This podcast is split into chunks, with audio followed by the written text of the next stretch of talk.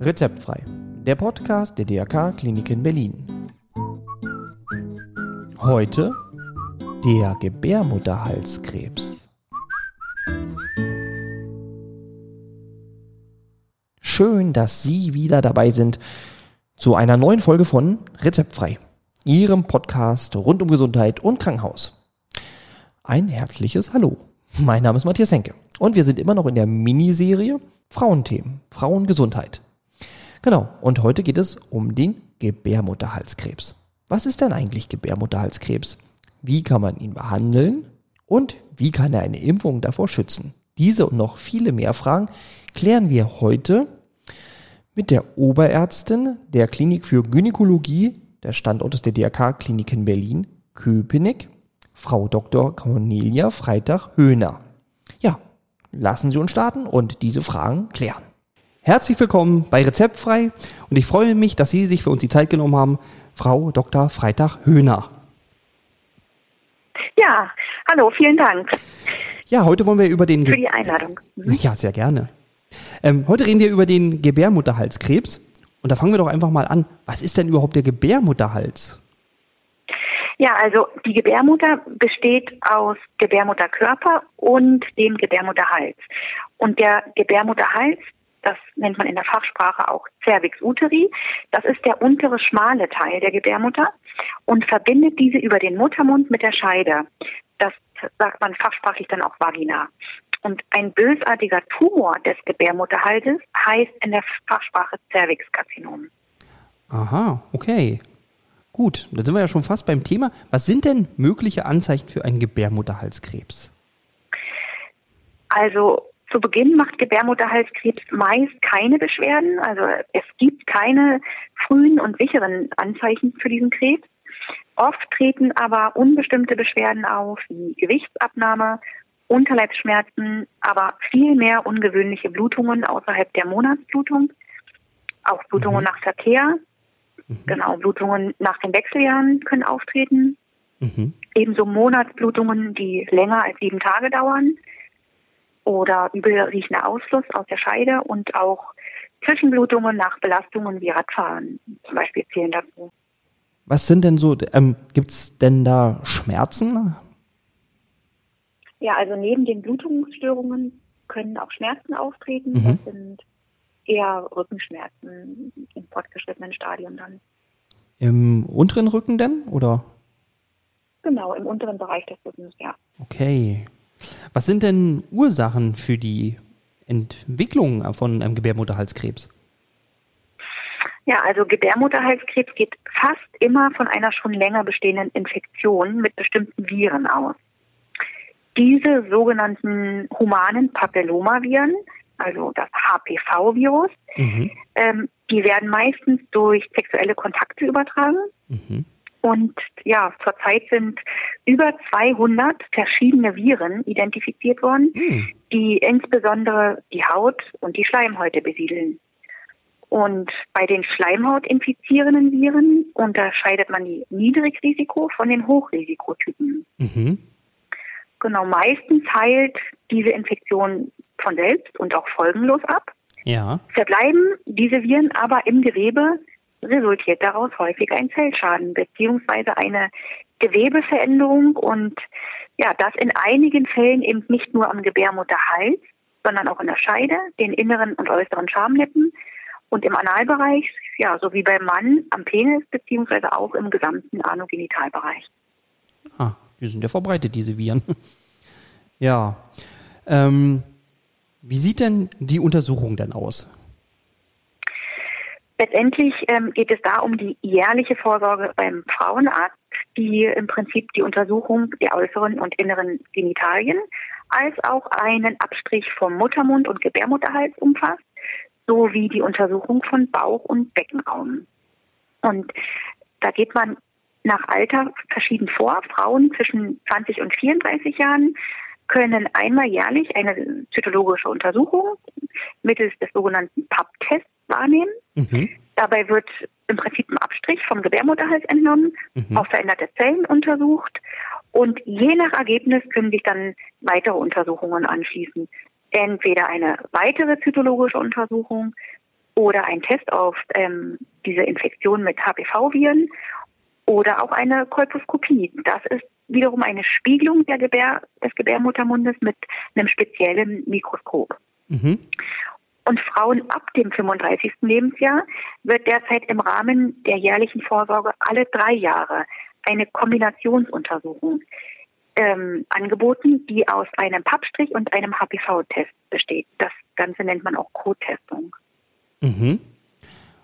Okay, aber das macht man jetzt alles noch sozusagen bei dem Haus äh, Frauenarzt seines Vertrauens. Oder? Ja, das macht man beim Frauenarzt seines Vertrauens. Mhm, da ist man also noch nicht bei Ihnen in der Klinik, bei den DRK-Kliniken Köpenick? Nein. Okay. Wenn jetzt aber tatsächlich was festgestellt worden ist, mhm. dann komme ich zur Behandlung zu Ihnen? Genau, dann müssen wir erstmal schauen, ähm, was liegt vor, eine Vorstufe oder schon der Krebs. Okay. Und wenn letztendlich schon der Krebs diagnostiziert worden ist, dann mhm. kann man mit einer Operation, einer Bestrahlung und auch mit Medikamenten, ne? das heißt einer Chemotherapie, behandeln. Mhm. Welche Behandlung aber in Frage kommt, hängt davon ab, wie weit der Tumor natürlich fortgeschritten ist und ob eine Frau noch Kinder bekommen möchte. Ah ja. Wird, genau, wird die Gewebeveränderung am Gebärmutterhals ganz früh erkannt, kann sie durch eine Operation in der Regel vollständig entfernt werden. Wenn allerdings körperliche Beschwerden schon vorhanden sind und die Erkrankung fortgeschritten ist, dann ist meistens eine Kombination aus zwei oder drei Therapien notwendig. Und letztendlich muss man auch sagen, es wird immer empfohlen, ne, Gebär Gebärmutterhalskrebs in spezialisierten Zentren auch behandeln zu lassen, in denen Ärztinnen und Ärzte aus den Bereichen Gynäkologie, Onkologie, Anästhesie, Pathologie, Strahlentherapie, Radiologie und Psychoonkologie zusammenarbeiten. Sowas wie die DRK-Klinik Berlin-Köpenick haben, oder? Ja. Genau. Das ähm, bieten wir unseren Patientinnen an. Mhm. Bei Vorstufen dieser Krebserkrankung die nennt man ähm, Dysplasien. Mhm. Das sind meist kleinste Läsionen im Millimeterbereich. Mhm. Da reicht eine lokale Exzision meist aus. Da spricht man fachsprachlich von einer Konisation. Und mhm. hierbei wird ein etwa kirschgroßes, meist kegelförmiges Stück so unter lupenoptischer Vergrößerung von Muttermund und Gebärmutterhals äh, mit einem Laser oder auch einer Elektroschlinge entfernt. Ne? Mhm. Und hierbei wird operiert über die Scheide unter örtlicher Betäubung oder auch Vollnarkose. Ja. Und reicht eine Konisation nicht aus, dann wird ein größerer Teil des Gebärmutterhalses oder auch die gesamte Gebärmutter mit gegebenenfalls Umgebungsstrukturen entfernt. Okay. Und dies geschieht dann in Vollnarkose über eine Bauchspiegelung oder einen äh, Bauchschnitt. Mhm. Und dann schließt sich noch eine Bestrahlung oder Chemotherapie? Genau, also ja, nach einer Konisation oder auch Teilentfernung des Gebärmutterhalses kann eine Frau in der Regel noch Kinder bekommen. Ah, okay. Mhm. Ja, bei der Strahlentherapie, genau zu dem Thema, da wird der Tumor ja mit Röntgenstrahlen behandelt, um mhm. die Krebszellen zu, zu äh, zerstören. Und dabei kann die Gebärmutter also von außen über die Haut oder eben von innen über die Scheide bestrahlt werden.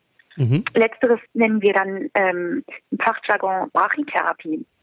Und auch dabei wird bei der Bestrahlung darauf geachtet, dass das umliegende Gewebe so gut es geht geschont wird und es lässt sich aber nicht immer vermeiden, ne, dass die Strahlen auch umliegendes Gewebe treffen. Mhm. Zur Behandlung von, von dem fortgeschrittenen Gebärmutterhalskrebs ähm, wird häufig die Strahlentherapie mit einer Chemotherapie kombiniert. Und ja, die Chemotherapie soll wiederum die Krebszellen dann daran hindern, sich weiter unkontrolliert zu teilen. Mhm. Und Dabei fließen diese Medikamente, also die Zytostatika, über eine Infusion, über die Vene. Und manchmal ist das aber auch in Tablettenform möglich, dass man äh, da die Gabe verabreicht. Und eine alleinige Chemotherapie kommt meistens bei einem Rückfall der Erkrankung in Frage mhm. oder auch wenn der Krebs in andere Körperbereiche gestreut hat. Mhm. Genau, und zuletzt kann man noch sagen, dass Zusätzlich zur Chemotherapie kann man auch mit einer Antikörpertherapie behandeln. Okay. Und diese richtet sich dann gezielt gegen Krebszellen, in den, in, ja, dem sie zum Beispiel die Blutversorgung behindert und so das Tumorwachstum hemmt. Ah. Und auch diese Medikamente, genau, die kann man als Infusion geben. Und die kommt, die Antikörpertherapie kommt meist dann nur bei Metastasen oder auch einem Rückfall in Frage. Mhm. Ja. Also Gebärmutterhalskrebs kann auch zurückkommen? Das kann auch ähm, im schlechtesten Fall rezidivieren, ja. Und dann kann er immer Rückfall erleiden. Mhm. Und dann halt erneut behandelt werden. Genau, aus, dem Grund ist eine lebenslange Nachsorge ähm, beim Frauenarzt einfach dann auch notwendig. Mhm.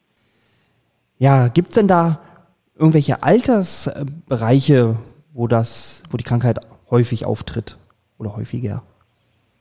Genau, also der Gebärmutterhalskrebs, der kann sowohl Frauen jetzt in jungen Jahren als auch ältere Frauen betreffen. Im Prinzip ist der Krebs durch äh, eine zweigipfelige Altersverteilung charakterisiert. Einmal zwischen dem 30. und 39. Lebensjahr und zwischen dem 60. und 69. Lebensjahr. Mhm. Okay. Gut, ähm, kommen wir zum Thema der, der, Vorbeugung. Also es gibt ja, soweit ich gehört habe, eine HPV-Impfung. Was sagen Sie denn ja. dazu? Mm, genau, also durch so eine Impfung gegen dieses HPV-Virus kann man sich natürlich vor den möglichen Folgen dieser Infektion mit bestimmten HPV-Typen schützen. Mhm. Und das jetzt derzeit von der STIKO empfohlene Impfalter für Mädchen und Jungen ist zwischen 19 und 17. Mhm. Und diese HPV-Impfung sollte auch so früh wie möglich, idealerweise vor einer möglichen Infektion mit HPV durchgeführt werden. Genau, die Impfstoffe erhalten Mädchen und auch Jungen bis 14 Jahre in zwei Einzelimpfungen, mhm. immer so im Abstand von fünf Monaten. Und ab dem 15. Lebensjahr sind dann drei Einzelimpfungen vorgesehen. Ah ja. Ja, die Präparate werden in der Regel so in den Oberarmen geimpft, ne, in die Muskulatur vom Oberarm. Mhm. Und gibt natürlich auch Fälle, wo noch keine Impfung bis zum 18. Geburtstag erfolgt ist. Da übernehmen dann einige Krankenkassen auch die Kosten hierfür. Da muss man allerdings nochmal dann auch eine entsprechende Anfrage bei der jeweiligen Krankenkasse ausüben. Mhm. Genau, diese Impfstoffe, die gegen HPV gibt es ja mittlerweile seit 2006 und mhm. Das Sicherheitsprofil dieser Impfstoffe wird laufend von nationalen und internationalen Gesundheitsbehörden überwacht. Mhm. Aber die äh, Impfstoffe, die derzeit auf dem Markt sind, gelten in der Regel als gut verträglich. Gelegentlich treten lokale Reaktionen wie Rötung, Schwellung oder auch manchmal so Schmerzen am Oberarm auf. Aber mehr wurde tatsächlich nicht beobachtet. Mhm. Ja, und diese Impfung kann von vielen Ärztinnen und Ärzten durchgeführt werden, insbesondere auch also Allgemeinmediziner, Fachärzte für Kinder- und Jugendheilkunde, Urologie und äh, natürlich Gynäkologie. Ah ja, okay. Ja. Kann man auch bei, die, bei Ihnen impfen? Also in der Klinik? Wir, wir impfen nicht, nein. Nee. Also okay. äh, letztendlich muss man das dann auch ähm, in der Praxis äh, bei seinem Hausarzt oder bei dem ja, Urologen, Gynäkologen dann mhm. ausüben ne, und darum bitten. Und Jungs können und sollten sich auch impfen lassen? Oder? Ja, Jungs sollten sich natürlich auch impfen lassen. Da war letztendlich ähm, Australien Vorreiter. Die begannen schon recht früh auch die Jungs zu impfen. Mhm. Und die haben auch eine sehr hohe Impfquote in diesem, Impfquote in diesem Land, sodass die Inzidenz des Cervixkarzinoms fast äh, gegen Null geht. Mhm. Und letztendlich ähm, sind die Jungs und dann auch die Männer ja auch Träger des HPV-Virus und Überträger und ja. wie anfangs auch schon erwähnt, können da Hautläsionen auch in Form von Kondylomen am Penis auch auftreten. Mhm. Und mit der Impfung ist das zu vermeiden, ja. Ah ja, okay. Ja, ist ja irgendwie sinnvoll. Gibt es denn noch irgendwas anderes, was ich dagegen tun kann, gegen, also das, ja, also, ja, also vor, naja, vor allem sollten einem erstmal die Risikofaktoren ne, für die Entstehung von Gebärmutterhalskrebs bewusst sein. Mhm. Das sind jetzt ja frühe sexuelle Kontakte im Jugendalter, mhm. Rauchen, die inkonsequente Verwendung von Kondomen, auch gehäufte Infektionen äh, im Genitaltrakt und, und auch eine Immunschwäche, mhm. wie zum Beispiel die HIV-Infektion oder der Zustand nach Organtransplantation. Mhm. Genau, zum Thema Kondome. Also Kondome können die Gefahr einer Ansteckung zwar verringern, bieten aber keinen absolut zuverlässigen Schutz äh, vor der HPV-Infektion. So. Das liegt daran, dass die HPV-Viren im gesamten Genitaltrakt vorkommen können und man auch trotz der Verwendung von Kondomen damit in Berührung kommen kann. Und ja. ja. Na, trotzdem sollte beim Sex nicht auf Kondome verzichtet werden, ne, da sie ja vor vielen anderen sexuell übertragbaren Krankheiten natürlich schützen können. Ja. Schützen kann sich die Frau oder auch der Mann durch die Wahrnehmung, na klar, auch von verschiedenen Vorsorgeprogrammen zur Früherkennung von Gebärmutterhalskrebs, mhm. als auch eben durch die Impfung, von der ich sprach. Mhm. Ja. Gibt es irgendwelche Ernährungstipps? Also gibt es irgendwelche, dass ich ganz viel Salat esse oder keine Ahnung, viel Sport treibe? Ja. Hilft das irgendwie? Also gesunde Ernährung ist immer äh, ein Plus für das Immunsystem. Ja, das stimmt. Ansonsten, ja, ist da mir jetzt erstmal nichts bekannt, ob das nun vor überwiegend grün oder ja, Ja. Noch eine, eine ausgewogene Ernährung. Ne? Ja. genau und auch ausgewogene Bewegung, dann ist das Immunsystem ja. glücklich. Und Sport, das ist immer gut fürs Immunsystem und beugt nicht nur vor dem vor dem Gebärmutterhalskrebs, ne, auch vor anderen Krebserkrankungen ist das immer positiv Mhm. zu bewerten. Wenn ich doch so eine OP machen muss, wie, wie lange muss ich da, Bitte? bitte? wenn ich so eine OP im Krankenhaus machen Ja. muss, wie lange dauert denn, also mein Krankenhausaufenthalt, mit wie viel Zeit muss ich denn da rechnen? Also bei so einer Konisation, wenn wir noch bei den äh, häufig bei den Vorstufen sind, dann ähm, ist das eine, ein ambulanter Eingriff und man geht noch am selben Tag nach Hause. Ach so, okay. Wenn das ein äh, in Richtung Gebärmutterentfernung geht, Mhm. dann muss man damit rechnen, drei, vier Tage im Krankenhaus zu verbleiben. Okay. Mhm. Ja. Ja, eine äh, Sache noch letztendlich, wenn man an diesen Vorsorgeprogrammen regelmäßig teilnimmt, Mhm. die zytologischen Abstriche durchführen lässt und auch den HPV-Test durchführen lässt und ähm, wenn es letztendlich da abklärungsbedürftige Befunde gibt, dann ähm, sollte man eine Dysplasie-Sprechstunde aufweisen. Und hierbei wird dann der Muttermund mit einem speziellen Mikroskop beurteilt. Dann wird zur besseren Diagnostik nochmal Essig, gelegentlich dann auch Jod auf den Muttermund getupft, um Veränderungen sichtbar zu machen. Mhm. Und wenn dann Veränderungen sichtbar sind, kann dann auch nochmal eine Gewebeprobe in der Dysplasie-Sprechstunde entnommen werden und dann letztendlich der Patientin eine entsprechende Therapie vorgeschlagen werden. Und diese Dysplasie-Sprechstunde ist häufig dann nochmal abgekoppelt von der ambulanten Praxis, von dem Gynäkologen, der letztendlich ähm, den zytologischen Abstrich dann auch durchgeführt hat. Mhm. Der überweist dann in entsprechender Dysplasie-Sprechstunden. Okay. Und da haben wir auch eine Dysplasie-Sprechstunde in den DRK-Kliniken Berlin, Ja. Köpenick. Das, die ist hier Okay. vorhanden. Und Ja. da mache ich dann einfach einen Termin in der Sprechstunde und ja, los geht's. genau. Da kriegt man in der Regel auch innerhalb von von, ähm, von acht Wochen einen Termin. Ah ja, okay. Das ist schon mal ganz gut. Ja, die Daten werden wir auf jeden Fall im Intranet, Internet verankern. Ja, dann bleibt mir eigentlich nur noch zu sagen, vielen Dank, Frau Dr. Freitag-Höhner, dass Sie sich die Zeit genommen haben.